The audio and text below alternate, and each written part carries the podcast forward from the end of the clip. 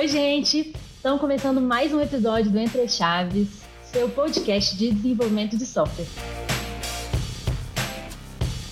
Eu sou a Fernanda Vieira e hoje o episódio é super especial. A gente está comemorando um ano do Entre Chaves. A gente vai falar sobre um tema que tem tudo a ver com o nosso podcast e com a trajetória dos nossos incríveis convidados, que é como compartilhar conteúdos técnicos pela internet. E para falar sobre isso, temos aqui conosco o Ed. Oi, Ed, bem-vindo de volta. Tudo bem?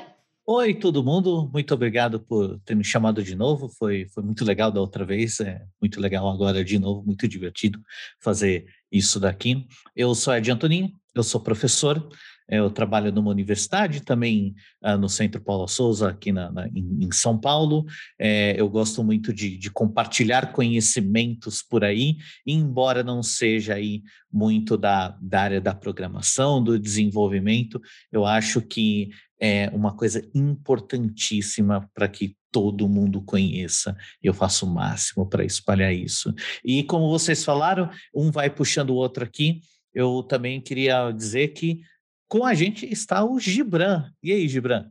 Bom demais, Ed. Obrigado aí por me chamar e obrigado mais uma vez também por, pelo convite. Então, aqui é a segunda vez que eu estou aqui.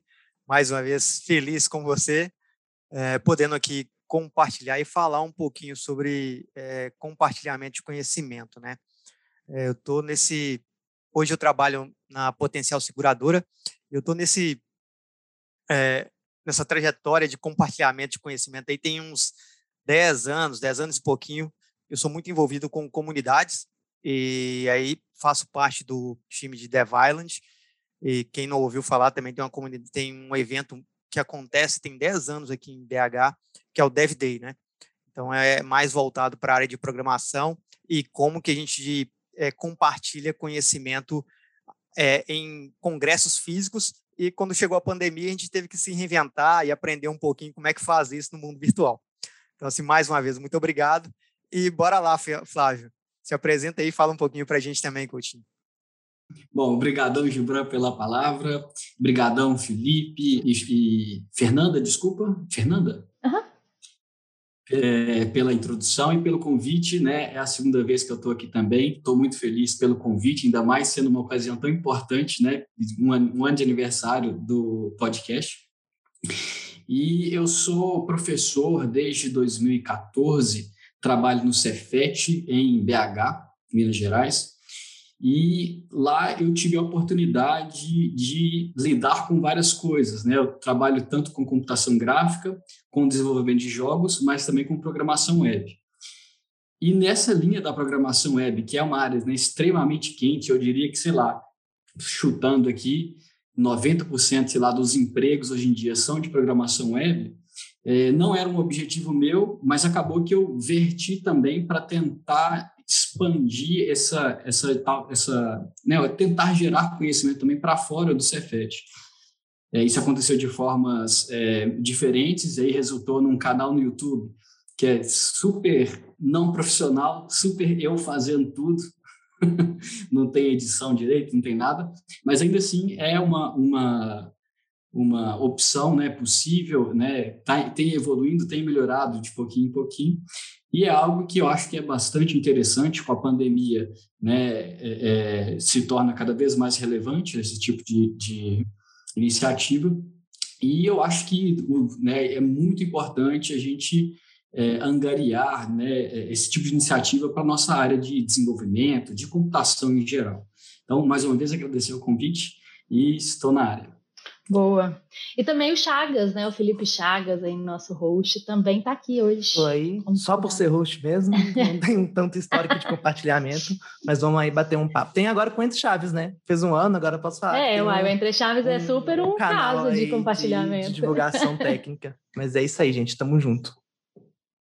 Isso aí. Então, gente, antes da gente entrar nesse nosso tema, eu queria reforçar para as pessoas que estão aqui conosco na chamada, participando da gravação desse episódio, vocês podem fazer perguntas a qualquer momento.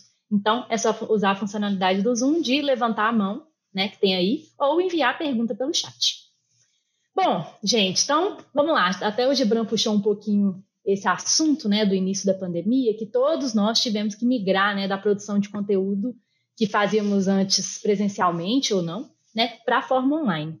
É, então, quais diferenças assim é, que vocês veem na, na, experiência de vocês, né, no compartilhamento de, conte de conteúdo técnico na forma presencial e online? Vocês acham que vocês tiveram que repensar completamente as coisas ou não? Vocês já faziam antes da pandemia? Como que é isso aí?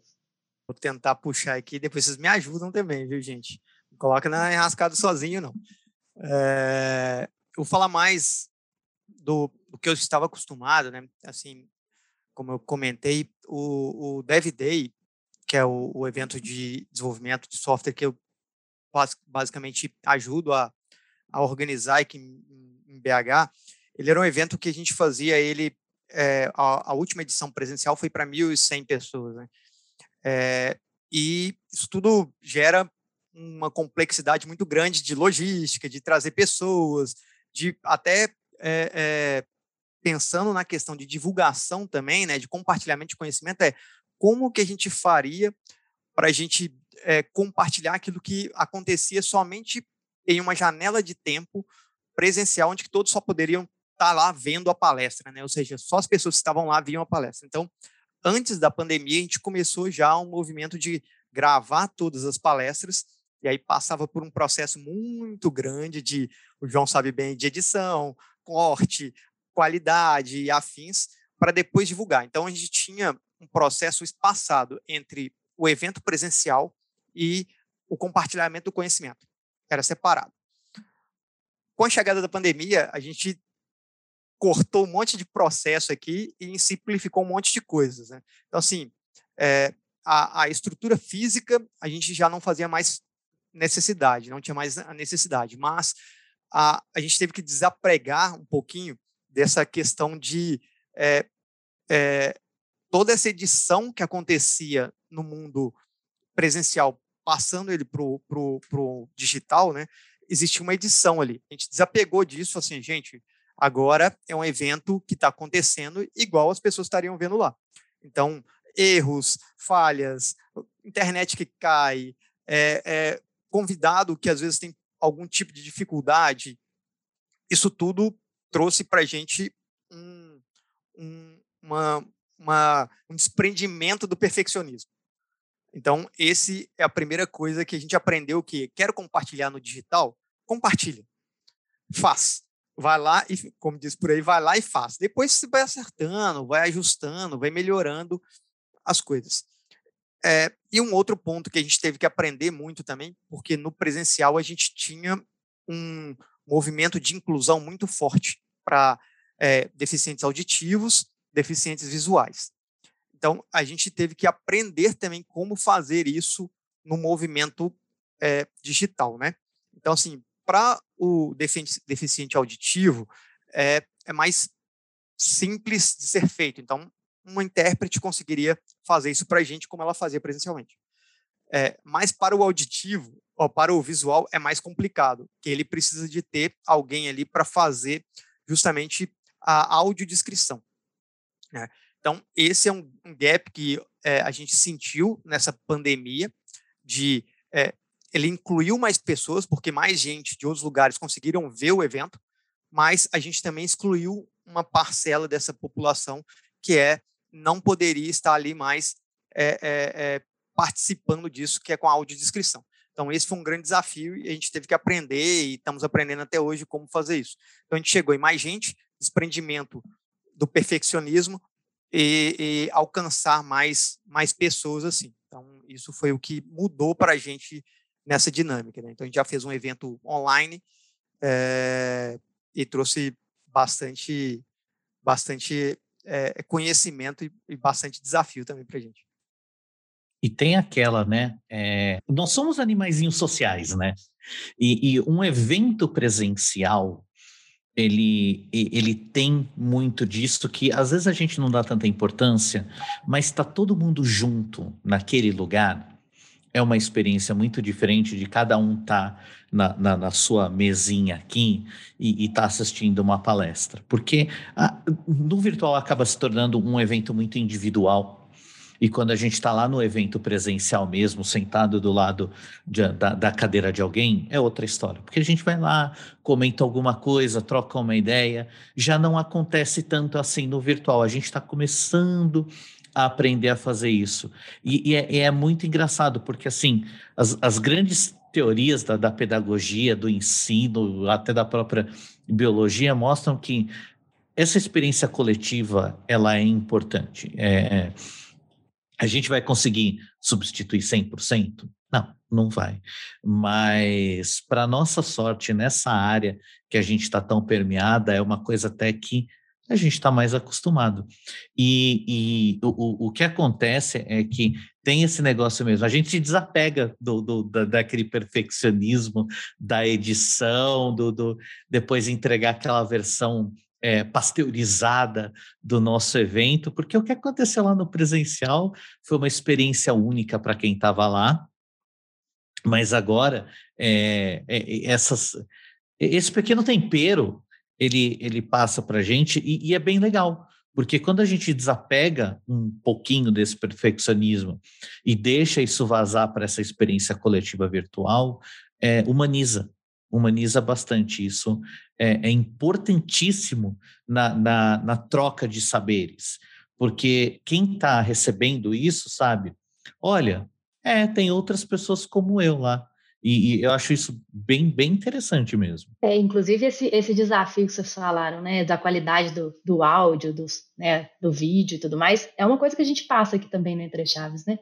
A gente volta e meia tem alguns convidados que tem uma internet que não está tão boa no, naquele dia, ou não podem abrir a câmera, e ou enfim, tem alguns o carro está passando, o ônibus está passando atrás.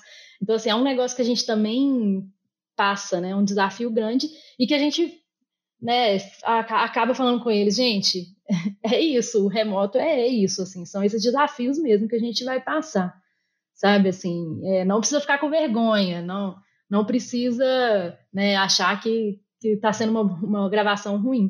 Mas é, infelizmente, os desafios diferentes, né? Do que a gente passava antes, presencialmente. Sem querer é, forçar um otimismo, eu acho que a gente tem que entender o, o que de melhor existe nos dois formatos, né? Porque eles são formatos distintos e vão ter características distintas.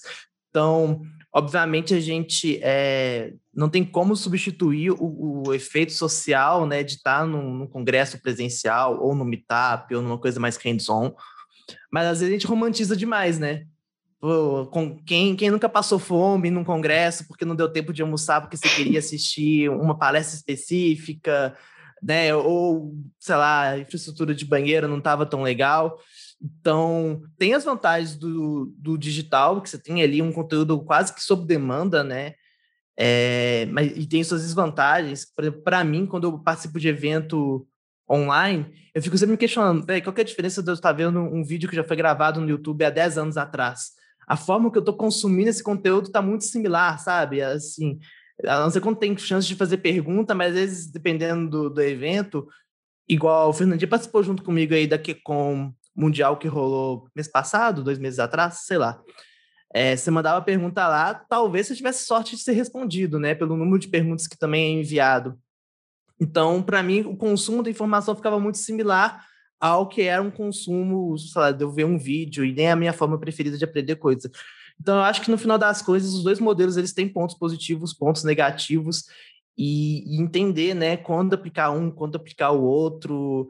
No final das contas, é, eles vão atingir públicos diferentes, talvez pessoas que as pessoas elas aprendem de formas diferentes e talvez essas ter as duas opções pode auxiliar pessoas diferentes a consumir esse conteúdo da maneira que mais é adequada para elas. Ah, eu sou desse time aí também, viu, Chagas? Eu acho que, é, né, como você falou, uma coisa não substitui outra.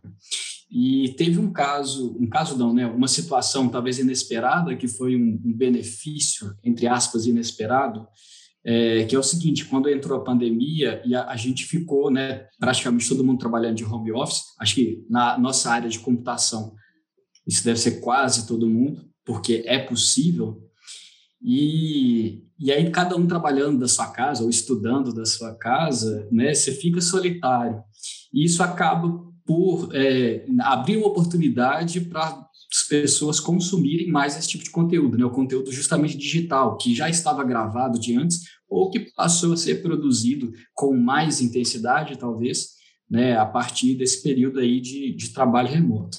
Então, eu acho que é, é, o, o, né, o que eu tenho visto tem tido um aumento bem bacana né, de, de, das pessoas consumindo né, conteúdo, sei lá, via Twitter, via, via né, YouTube, com certeza, né, eu acho que é o mais óbvio, e TikTok também, né, parece que tem um professor aí que, que mexe com TikTok também, eu tô, tô curioso para saber como é que é isso aí. Cara, TikTok é uma ferramenta maravilhosa. A ferramenta maravilhosa. Leva um minuto para você fazer um vídeo de um minuto. É a melhor coisa que tem. E, e, é interessante. É interessante porque, assim, é, é, levando em conta tudo isso, partindo do pressuposto mesmo que, que é, é a, o nosso ritmo muda e tudo mais, a gente está em casa e de vez em quando a gente precisa fazer é, algumas pausas. Se a gente tem um feed do TikTok que ele é que ele é instrutivo, ele é muito bom. Claro, tem umas besteiras é importantíssimo. Tem umas besteiras é importantíssimo, mas como ferramenta de você é, é, compartilhar é, conhecimentos rápidos, pelo menos a, a, aquela faísca de, de curiosidade para a pessoa correr atrás, eu, eu, tenho, eu tenho achado o TikTok como ferramenta maravilhosa, porque daí o que, que acontece? Você solta uma curiosidade muito rápido. Aí outra pessoa já quer saber, mas não, mas tá, tá procura aqui, procura. E daí você vê, inclusive no próprio nos próprios comentários, vira toda uma linha de, de, de coisa assim, ah, procura sobre tal coisa, procura sobre tal coisa, e você vê a, a, a, esperança na humanidade. É, é, muito disso, né, que você comentou assim, é como conhecimento, acho que o Chagas pontuou um pouquinho, é como o conhecimento ele é construído, né, então a, a partir do momento que você compartilha, é, outras pessoas é, que pegam isso é, que está às vezes gravado ou em formato presencial e começa a desenrolar, né? Então o, a, o compartilhamento de conhecimento é, não é estático. Então é, a partir do momento que você emite algo, aquilo vai ser inevitavelmente enriquecido por outras pessoas. É, e esse para mim é um grande é, é, desafio que que a gente tem no modelo virtual, como o Chagas comentou, que ele é muito estático ainda. É, é, as perguntas elas vêm frias ou é, você perde um pouco da sua capacidade ou da possibilidade do networking, né? Que eu acho que o, o, o Ed uhum. trouxe também. Que no, no, no, no, presencial você tem bastante. Você está ali numa sala, ah, aquela palestra está legal, você olha para o lado, você vê uma anotação, você sai é, de um intervalo de uma palestra para outra, você vai tomar um café, você cutuca mais alguém e aí você já está conhecendo uma pessoa do norte, do sul, é, e isso faz com que esse network funcione de outra forma, né? É, o compartilhamento de conhecimento do digital hoje, ele ainda a gente precisa aprender como fazer isso. Esse é um grande desafio que eu vejo nesse movimento. Ele é muito estático ainda. Ele é muito filme, né? Individual, né? Sim, só apontar uma coisa que na internet, às vezes o conteúdo, em vez de ser enriquecido, ele é criticado, né? É muito mais fácil as pessoas criticarem às vezes não das maneiras mais, mais educadas possíveis, mas é uma coisa que muda. No presencial você recebe feedback, mas são feedbacks mais floreados, assim, mais gostosos de escutar do que os feedbacks na internet. Mas aí eu vou te falar, né? Na, na internet ali, só no texto, todo mundo. O cara não tá te olhando olho no olho, né? É. Ele não, não tá ali no olho no olho, ele vai falar: Não, olha só, gostei disso que você falou, mas queria que você conhecesse isso daqui também. Exatamente. No, no, no comentário da internet, o cara vai falar: Olha, você tá errado, porque tal pessoa falou oh. tal coisa. É isso nos melhores casos, né? A gente tem uma mão levantada, né? Fala, gente boa noite. Só fazer uma, perguntinha pra galera, porque vocês estão até comentando que hoje a gente tem vários meios, né, de falar de conhecimento técnico, Twitter, aí tem aqui TikTok, tudo. Eu queria perguntar para vocês como que geralmente é o jeito que vocês conseguem engajar o público, né, os desafios de engajar. Eu queria até, que eu acho legal que a gente tem, é, os convidados aqui são com viés diferentes. Então, tem desde engajar com TikTok, engajar com congresso, engajar com alunos mesmo da faculdade, do coaching. Então, queria entender, assim, como que geralmente, sei lá, até artimanhas e coisas assim, desafios vocês tiveram para conseguir engajar as pessoas a consumir o conteúdo, né, que vocês produzem. Ah, no meu caso é só você falar, vale ponto, gente.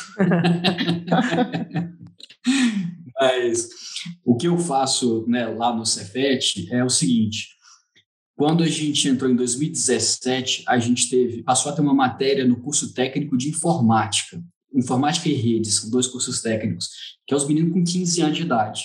E está entrando no Cefet, é o primeiro ano, é, hormônios né, loucos e tal, difícil de controlar, né, um, um, um bichinho complicado. E essa matéria em particular foi a primeira vez que ela foi dada, que é a matéria de chama Laboratório de Programação Web. E é uma matéria exclusivamente de laboratório. Então, a sala é cada aluno num computador e não tem muito. Eu já pensei que a, a batalha, eu já saí derrotado antes de entrar para a batalha. O que, que, seria eu ligar um projetor, sendo que cada menino está com um computador ali na frente deles? Nunca queria prestar atenção em mim falando na frente. Então a saída, né, que viável foi, ah, beleza, vou ter que gravar uns certos videozinhos e não pode ser aquele modelo tradicional, né? Vou gravar vídeo aqui de 50 minutos para os meninos assistir e depois fazer uma atividade prática, não. Aí já foi com essa abordagem, tipo assim, não, beleza, uns três, quatro vídeos por aula de cinco, seis minutinhos, de forma que, e aí a, a, entre cada um vídeo e outro, né, aquelas perguntinhas clássicas, só para ver se o menino está prestando atenção, se ele não dormiu, e depois disso, né, eles têm uma atividade que eles vão, de fato, colocar em prática tudo aquilo que eles viram, se não, estiver, se não tiverem dormido. Então, esse é um modelo que eu fiz lá no, no Cefet para essa matéria, e acabou que eu falei, ah, já que eu vou ter que gravar os vídeos, vou colocar no YouTube também.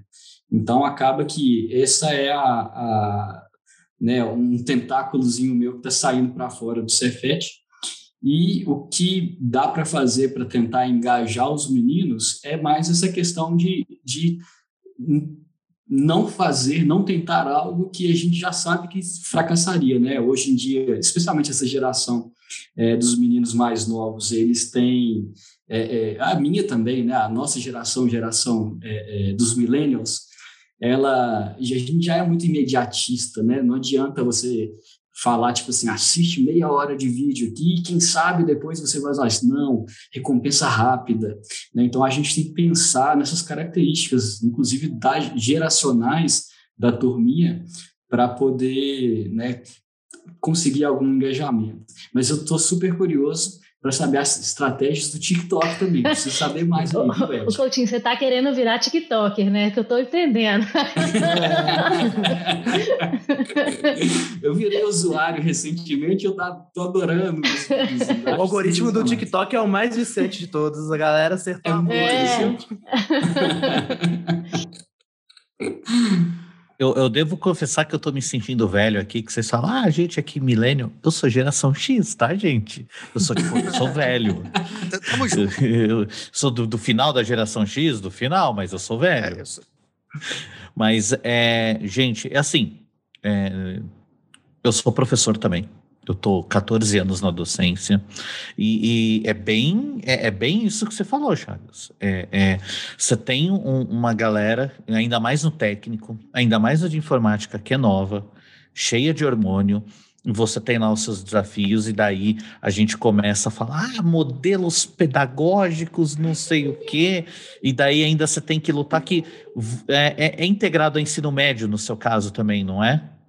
É, você fica lá o dia inteiro. Aí tem a tia Maricota de português, a, a dona Célia de matemática, aquela aula chata, horrível, os moleques já de saco cheio, e você ainda tem que engajar, né?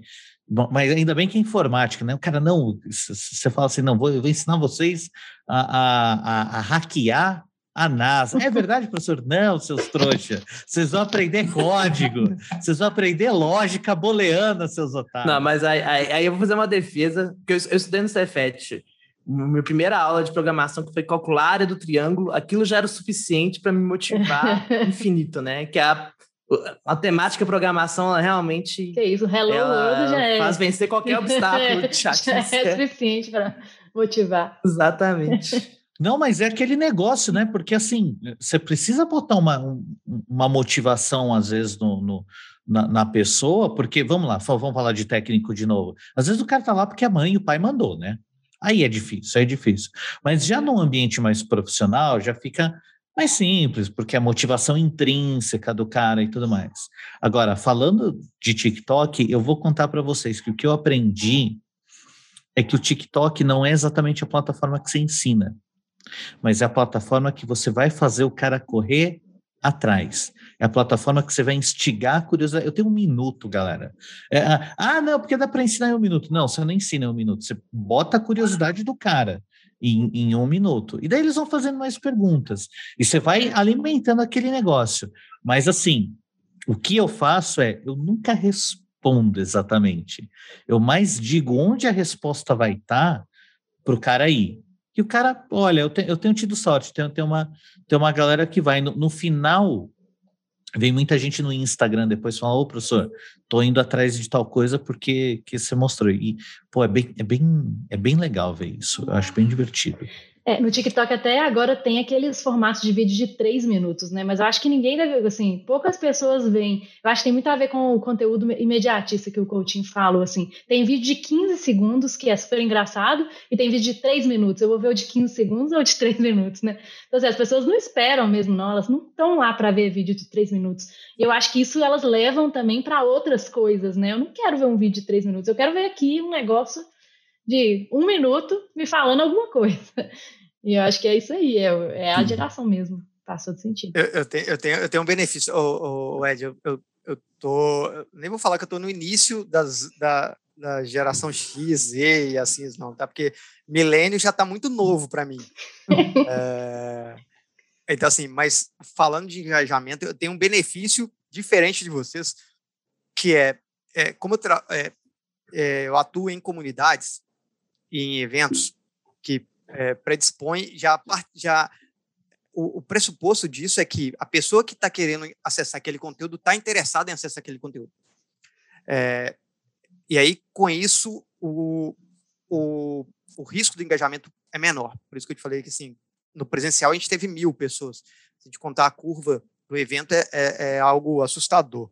É, mas o que, que a gente faz para que seja atrativo é a gente tenta usar as mesmas ferramentas, sabe? Que é trazer o público para escolher a grade do evento, trazer o público para opinar quais são as tecnologias, trazer as pessoas para participar de alguma forma do evento na formulação e formatação do evento. É, porque, é, como a gente está tendo aqui agora a, a, a opção aqui, e a excelente ideia do Entre Chaves de trazer espectadores para perguntar, é isso. Ele, é, as pessoas que estão aqui têm também a condição de moldar o evento. É, e aí eles conseguem é, influenciar que isso funcione. E aí toda vez que as pessoas também que têm esse imediatismo, a geração hoje que está muito imediatista, ela também tem uma necessidade de realização. Então ela quer se fazer, ela quer sentir que faz parte da construção daquilo. É, e não só mais, olha, tem uma pessoa falando que eu posso pegar num livro, que eu posso pegar amanhã no YouTube, depois da manhã também, não, eu quero estar tá ali levantando a minha mão e colocando a minha voz. Eu quero estar tá ali falando que aquilo é importante para mim. Então, esse engajamento ele passa muito por é, essa linha que a gente aprendeu na comunidade de colaboração, que é a colaboração ela, ela tanto vai de quem está falando quanto ela volta de quem está escutando, porque ele tem a opção de levantar a mão, perguntar, tem a opção de, olha, eu quero escutar essa palestra, essa palestra, essa palestra, ou eu gostaria de ver isso em tal lugar.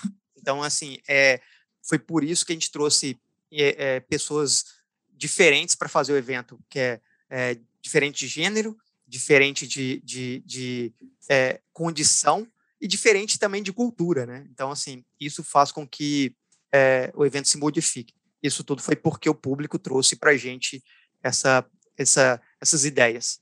O Denilson, o Denilson até falou aqui, né, que os cinco primeiros segundos do, do TikTok são peça-chave no engajamento. É muito louco isso, né? Quando, quando você estuda. Eu nunca estudei cinema, né? Mas me interessa pelo tema. No cinema, fala que são os 15 primeiros minutos, né? Que você vai cativar o, o seu telespectador ali. É. Aí no TikTok já são os cinco primeiros segundos, né? E aí é diferente, igual o Gibran estava falando, é diferente, né, do outro público-alvo, né? O público-alvo de um, talvez um conhecimento um pouco mais avançado, de pessoas que procuraram, que até às vezes pagaram para estar tá ali, né? Realmente. Uhum muito diferente de um público que está passando. E dependendo do congresso, deitado. pagou caro, né? Às vezes a motivação. É, exatamente. É eu, nossa, é uma... eu paguei não sei quantos reais, agora eu vou assistir isso aqui até o fim. Né? Exatamente. É, é, é, mas é aquele negócio do é aquele negócio do que você está proposto, né? Porque no filme você está proposto a, a, quase duas horas, então você aguenta 15 minutos para ver se você, você. No TikTok, é, minutos, você tem 5 né? segundos, né? é isso.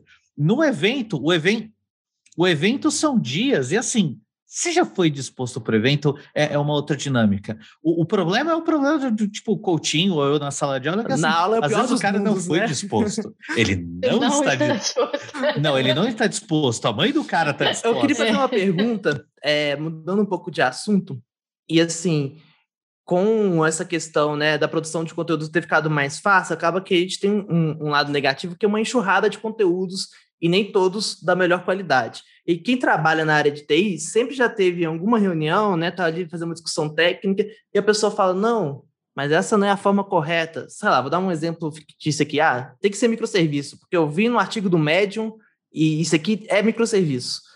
Né, o famoso vi no arquivo do, no artigo do Medium, nada contra a, a plataforma em si, mas como que vocês acham que a gente consegue ter uma curadoria ou um entendimento da qualidade daquele conteúdo. Porque hoje em dia a gente tem hum, disponíveis, né, principalmente na internet, um volume de conteúdo muito grande. E diferente, por exemplo, quando você olha um artigo científico, o artigo científico tem a revista que ele é publicada, tem né, o peso, apesar que isso aí é uma máfia, mas aí depois pode gravar um episódio específico falando dos problemas da publicação de artigo científico. Mas a questão aí específica desse conteúdo mais livre, que a pessoa tem ali a liberdade de escrever o que ela quer e colocar, que é muito bom, eu acho que é parte da magia da internet, mas tem um lado negativo de quem está consumindo não saber onde procurar um conteúdo com um lastro de qualidade, né? Como que vocês é, auxiliariam aí, dariam uma dica para os nossos ouvintes nesse sentido, assim, em termos de qualidade do conteúdo? Cara, eu vou, eu vou falar o seguinte: primeiro, que a gente tem gente como o Gibran que faz evento. Eventos são importantíssimos. É, é, é a, a, troca de conhecimento, porque o evento já dá um, um, um, um peso para a coisa, as pessoas que fazem o evento já têm ali um crivo, e isso é muito bom, e dali a gente vai partir. Você bem falou o negócio do, do Medium, é bem diferente de um artigo científico, porque o artigo científico ele é revisado por pares e tudo mais, mas beleza, ele está ali restrito numa coisinha. Agora, uh, os, o próprio material que a gente encontra por aí, de certa forma, ele é validado ou não pelas pessoas que se deparam com ele vão tentar reproduzir. É que é, é completamente sem controle, e daí não tem tanta qualidade. Mas, assim, vindo da área de educação, o melhor lugar para aprender uma coisa é na escola. é, não, eu concordo também. Eu acho que o conteúdo compartilhado em rede social, e eu tenho visto isso muito no Twitter, especialmente da nossa área de programação, é, de alguma forma ele vai ser avaliado, não como avaliação por pares, igual é no artigo científico, mas vai ter alguma métrica ali de, ah, sei lá, qual foi o engajamento que aconteceu. Não quer dizer que um conteúdo com erros, ele não vá, ele pode ter um monte de likes, né? Porque um monte de gente que não vai detectar um certo erro vai achar legal, por outros motivos também e tal. Mas eu acho que havendo um espaço para comentar, né? Eu acho que o Medium tem espaço para comentários. Eu já me deparei com artigos do Medium que estavam, tipo assim, com comentários de pessoas falando, às vezes educadamente, às vezes muito não educadamente, né, é, é, falando, tipo, apontando os erros mesmo. Então, acho que a gente tem que estar é, conectado em avaliações que já foram feitas e seria muito importante que esses, esse material, né, você pudesse, né, quem está consumindo, pudesse validá-lo de alguma forma, seja, né, pela educação, como o Ed falou muito bem, ou mesmo por uma avaliação que outras pessoas fizeram e você pode né, visualizar e fazer um agregado né, do que, que foi avaliado. E uma outra fonte também, essa eu gosto bastante, é você consumir conteúdo já curado.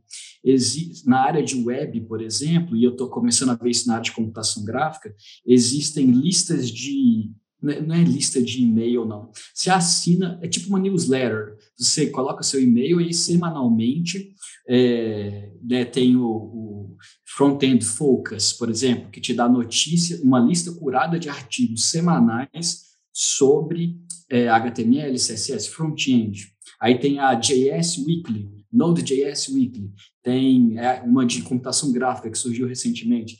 Então, você pode confiar em apenas uma pessoa ou numa, né, numa equipe de pessoas que é quem está gerando essa lista curada e confiar de que, beleza, se eles estão me mandando, eu posso acreditar e até hoje, pelo menos, não vi absolutamente nenhum problema. Já, já sigo né, várias dessas listas, tem, sei lá, uns oito anos, alguma coisa assim. Então, essa é uma outra forma também. Conteúdo da internet é um negócio interessante. Ele brota igual o Gremlin quando você joga água, né? Puf, ele sai aos montes, assim. E aí você distinguir qual Gremlin que tá ali, que é bom, se não é, é um negócio que é mais difícil. Então, é uma recomendação, no geral, e aí pode ser de tanto de estrutura técnica quanto não técnica, é, e aí, nesse mundo agora muito digital, e a gente vê fake news aparecendo toda, toda hora, é, a primeira recomendação é nunca pare na primeira lida. É, porque se você lê um documento, ah, legal, é uma opinião impressa por alguém sobre algum tema, que pode ser bom, mas pode ter outros pontos de vista. Né? É, e aí, é, eu acho que acho que o Ed comentou sobre o TikTok nesse momento é use aquele documento, aquela publicação, aquele post, aquele vídeo como uma faísca para que você bus busque mais conhecimento é, sobre aquele tema. Então, assim, é, nunca pare na primeira milha, né? É, e aí, a, com esse indicador, você inevitavelmente vai achar novos conteúdos que têm aquela, mesmo, aquela mesma temática. Ou aquele mesmo vídeo, ou aquela mesma assunto é, de artigo impresso, e assim por diante. dessa forma, você vai ter novas percepções daquela verdade né, ou daquele tema. E aí sim você vai poder construir a sua a sua a, a, a sua ideia sobre um, um assunto, né? Porque é, acho que o, Chagas comentou sobre microserviço, eu amo esse tema também, porque assim é, é, é tipo isso, sabe? Alguém planta uma informação e ele vira manada, todo mundo segue. É, mas é, como a gente está falando aqui que é, é disseminação de conhecimento, conhecimento armazenado sem ele ser empregado, sem ele ser criticado, não é sabedoria. Né? Então, basicamente, você só está absorvendo conteúdo. Né? Então, você tem muito conteúdo retido. É, é, sabedoria é você pegar tudo isso e transformar ele em prática. Né? Então, é, quando você vê o assunto sobre microserviço, legal, é bom você estudar, é bom você escutar de outras fontes, até mesmo para você falar assim, quando não aplicar. É, e nesse sentido, é, se você parar na primeira milha, no primeiro medium que você vai ler, inevitavelmente você vai tentar aplicar microserviço no seu trabalho e vai ver que é, você está correndo um grande risco. É, por isso que a, acho que a, a, dica de ouro aí é nunca pare na primeira milha, leia mais matérias sobre esse assunto que te interessa, forme a sua opinião e aí sim você vai ter duas opções. É, até mesmo imprimir é, a sua opinião em termos de conhecimento, em termos de compartilhamento, ou tomar ações que você tem que, que, você tem que tomar, né? É, e o legal é que isso não é só nem para a internet, né? Esse negócio antigo aí, né? E até indo na linha do que o Coutinho colocou, né? Quando você pega uma lista já curada, você confia em pessoas que estão fazendo esse trabalho, é muito legal. Mas o, o que eu estava comentando de uma coisa mais antiga, a gente vê até em documentação na área da computação. Então tem gente, por exemplo, que tem os livros da Uncle Bob como Bíblia. Está escrito ali, você não pode criticar, é quase dogmático.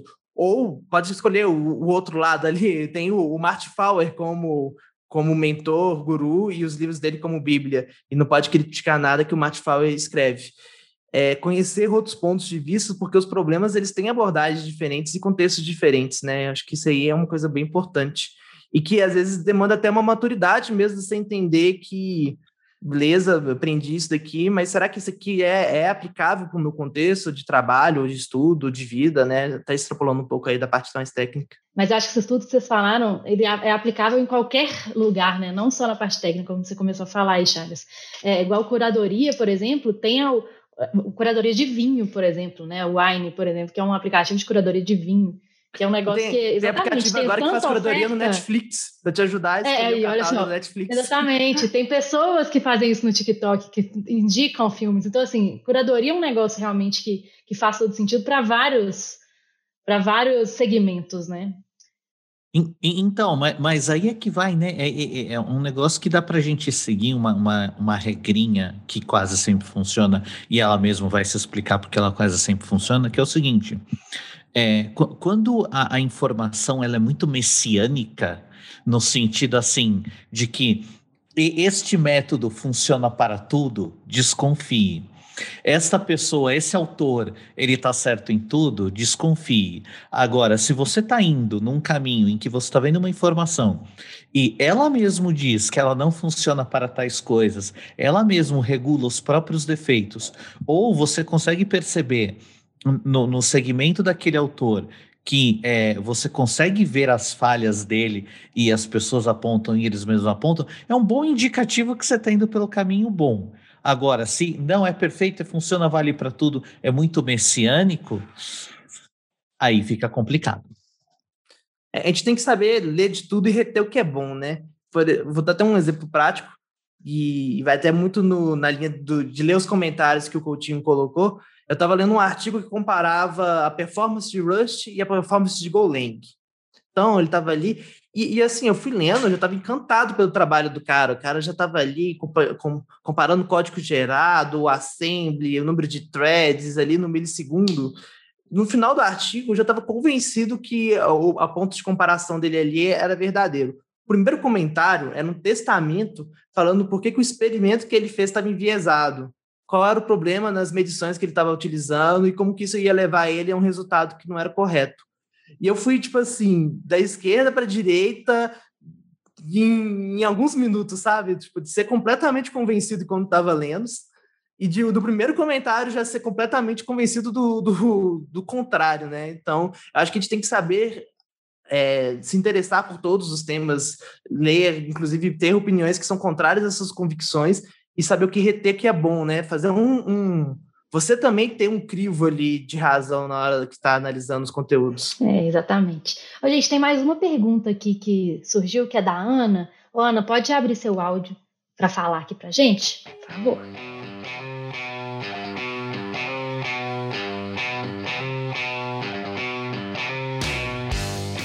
Oi, gente, boa noite, tudo bem? Boa noite. É, Boa noite. Eu sou profissional de marketing também, já trabalhei com evento, é, e aí, assim, dentro dessa discussão que vocês trouxeram aqui, eu tô gostando muito é, da conversa, mas eu queria, assim, uma opinião até mais de vocês mesmo, porque a gente fica produzindo tanto conteúdo, assim, pra internet, tanto em vídeo, assim, quanto para todas essas redes sociais aí que estão em alta no momento, e eu queria, assim, até uma opinião mais pessoal, assim, de vocês mesmos, porque eu sempre entro nesse dilema é, de produzir conteúdos mais amplos para alcançar mais pessoas ou produzir alguns conteúdos mais nichados, assim, para conversar com alguns públicos mais específicos.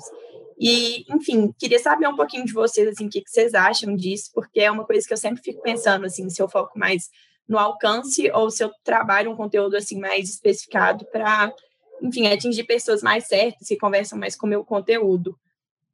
Posso começar? Vamos lá. Ana, Ana Clara, seguinte, você tem dois caminhos aí que eu vejo. E pode até ter mais, mas eu vejo dois. Primeiro, ah, eu quero ganhar dinheiro com isso. E, e para mim é importante porque eu quero viver disso. Então, você vai ter que ir para onde o dinheiro tá. Talvez você vai para um nicho que tem um, um, um, um, um dinheiro bom, que tem um consumo bom e você consegue provar que esse consumo é bom e trair, a, tra, a trazer é, investidor e, e patrocínio, ou, ou, então, ah, não, tem que ser muita gente, daí vai para muita gente. Esse é um caminho. Se para você, é, Você quer ter uma renda disso. Agora, se você quer produzir o conteúdo pelo bem de produzir o conteúdo, porque, ah, eu, eu, eu tenho aqui, eu, tô, eu vou ver de outra coisa, mas produzir conteúdo para mim é importante. Na boa, faz o que você gosta. Só faz o que você gosta. O resultado não importa, porque daí você vai estar tá fazendo conteúdo pelo prazer de fazer o conteúdo. E, e, e isso já vai estar tá satisfazendo. E depois você pode mudar de ideia. Mas assim, é, no meu caso, por exemplo, eu, eu comecei fazendo conteúdo pelo prazer, daí eu já fui para fase, não, eu quero crescer muito e tal. Ah, era legal, foi por um tempo, agora eu estou voltando a fazer conteúdo pelo prazer de fazer conteúdo, que eu descobri que eu não sirvo para isso mesmo. O que eu gosto mesmo é, é de falar as coisas que me vêm à cabeça, por exemplo. Falando até um pouco do Entre Chaves, a gente começou no início é, bem nicho, e até não sei se o termo é esse, assim, a gente pensou assim: ah, não, a persona que a gente quer atingir é o cara que já trabalha com desenvolvimento, então a gente vai pular explicações, a gente for falar de algum tema técnico, a gente já vai ali aprofundar no tema técnico. E a gente percebeu que esse formato ele não estava sendo bom nem para a gente, nem para os ouvintes. Então, que a gente estava gerando literalmente episódios chatos, né? Não recomendo alguns episódios ali do, do início da, da, da história dentro de Chaves, é, episódios mais maçantes o conteúdo ele era aprofundado, mas você não consegue aprender num podcast igual você aprende, por exemplo, é, lendo um livro, lendo um artigo, até vendo um vídeo que você pode é, ter, além do áudio, uma, uma, informação visual ali, principalmente quando você fala de código, né? Não vou ficar aqui, ah, abre chaves, coloca var, não, não faz sentido no conteúdo de áudio você fazer esse tipo de coisa. É, e, e, a gente viu que tinha um alcance muito grande em gente até que estava começando na carreira de TI. E aí a gente uniu as duas coisas, tanto um público interessado nisso, como o gosto da gente falar para pessoas que estão no início da TI, tirar essas dúvidas, contar um pouco das nossas experiências, fazer. Eh, tem alguns episódios, tipo assim, episódio Eu Odeio, que se for analisar, ele de conteúdo deve ter, sei lá, um minuto de conteúdo, o resto é a gente reclamando da vida. Então, no Entre Chaves, a gente passou do momento inicial de querer ser muito técnico, né? Falar, vamos falar aqui da especificidade da linguagem XPTO, para atingir um público mais amplo, mas ainda assim um público focado, né? A gente fala de desenvolvimento de software e as, as suas, né? Óbvio que em alguns episódios tem algumas interseções, mas a gente está aqui falando de desenvolvimento porque a gente ama desenvolvimento de software, mas a gente fala para um público mais amplo hoje em dia e a gente está gostando de fazer mais assim, né? Isso que o, o, o Chagas falou, eu vou falar um pouco do, é, Ana, de como é que funcionou para a gente também em termos de evento. Assim, né? Acho que é, é, o que o Ed falou é, faça aquilo que você gosta, é muito importante. É, e eu sei que, de vez em quando, você gosta de várias coisas. É, o ser humano é, é pluri, né? Então, gosta de várias coisas e tá tudo bem. É, uma coisa que o Chagas falou é, entenda o canal que você está conversando. Porque às vezes vai ter canal que você vai falar mais específico mesmo. É, e vai ter canal que você vai fazer mais genérico mesmo.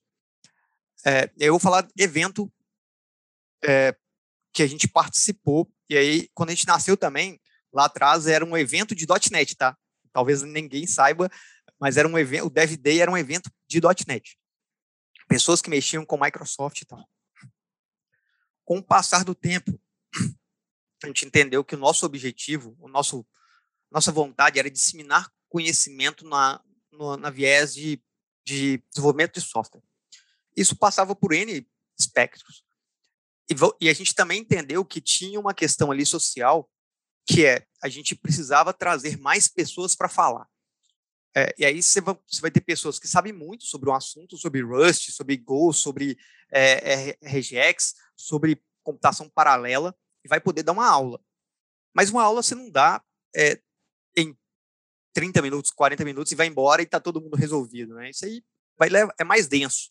E vai ter pessoas também que vão estar tá lá querendo entender como é que faz um Hello World no, em Go. E ok. É, então, nisso, a gente entendeu que no formato de evento, que é o que a gente fazia, é, precisava também de ter essa, esse espectro, esse degradê que a gente chamava, esse degradê que saía do básico e ia para o denso. Tá? É, é, porque o canal que a gente estava funcionava assim. É, e como é que a gente é, é, ajustou isso, tá? E aí eu uma dica talvez que eu dou para você, Ana, eu não sei se é se você faz evento presencial ou se você usa um canal, por exemplo, a Instagram. É, tenta talvez separar um dia para você ser focado e outro dia mais generalista. É, ah, eu vou falar sobre é, computação paralela. Então, toda quarta eu falo sobre computação paralela. O restante do dia, eu vou falar sobre. O restante dos dias, eu falo sobre as outras coisas. É, que vai te trazer amplitude, vai te trazer conversão também é, para isso. Tá? Então, essa é uma dica que talvez funcione.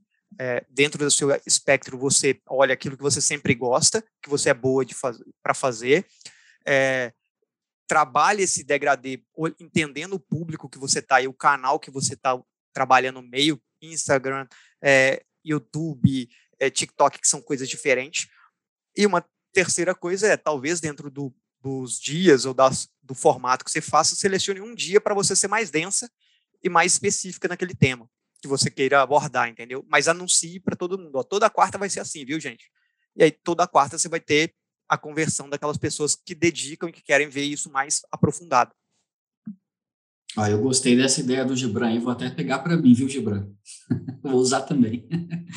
Mas eu acho que ah, isso, inclusive, né, em cima dessa ideia do Gibran, de utilizar esses dias que é, são mais generalistas, conteúdos mais simples e tal, também para poder fazer um levantamento do que que está bombando mais, né? Tipo assim, como um indicativo de, beleza, para onde que vai ser? Computação paralela você começou, mas quem sabe o pessoal está gostando mais de, de, sei lá, de hardware em vez de desenvolvimento. Então, utilizar, né, fazer uma pesquisa, né, constante, assim, acho que seria legal. É, olhar para os dados, né, ver os indicadores, ver, os, o público, analisar, né, para quem que você está produzindo, né, entender um uhum. pouquinho mais. Eu acho que isso é, é um caminho realmente de produzir coisas melhores que seu público realmente quer ouvir, né? Bom, gente, então a gente falou né, nesse episódio sobre diferenças de produção de conteúdo presencial e online, engajamento, relevância de conteúdo, conteúdo nichado e amplo. E eu queria agradecer muito a presença de todo mundo, foi muito legal. Muito obrigada a todos pela disponibilidade, pelo interesse, né? Todo mundo que nos ouviu aqui, que participou conosco desse episódio de hoje, foi super especial para a gente. Valeu, muito obrigada a todos. Muito bom, gente. Até mais. Tchau, tchau. Tchau, gente. Muito obrigado. Até mais, gente. Obrigadão pelo convite. Obrigado.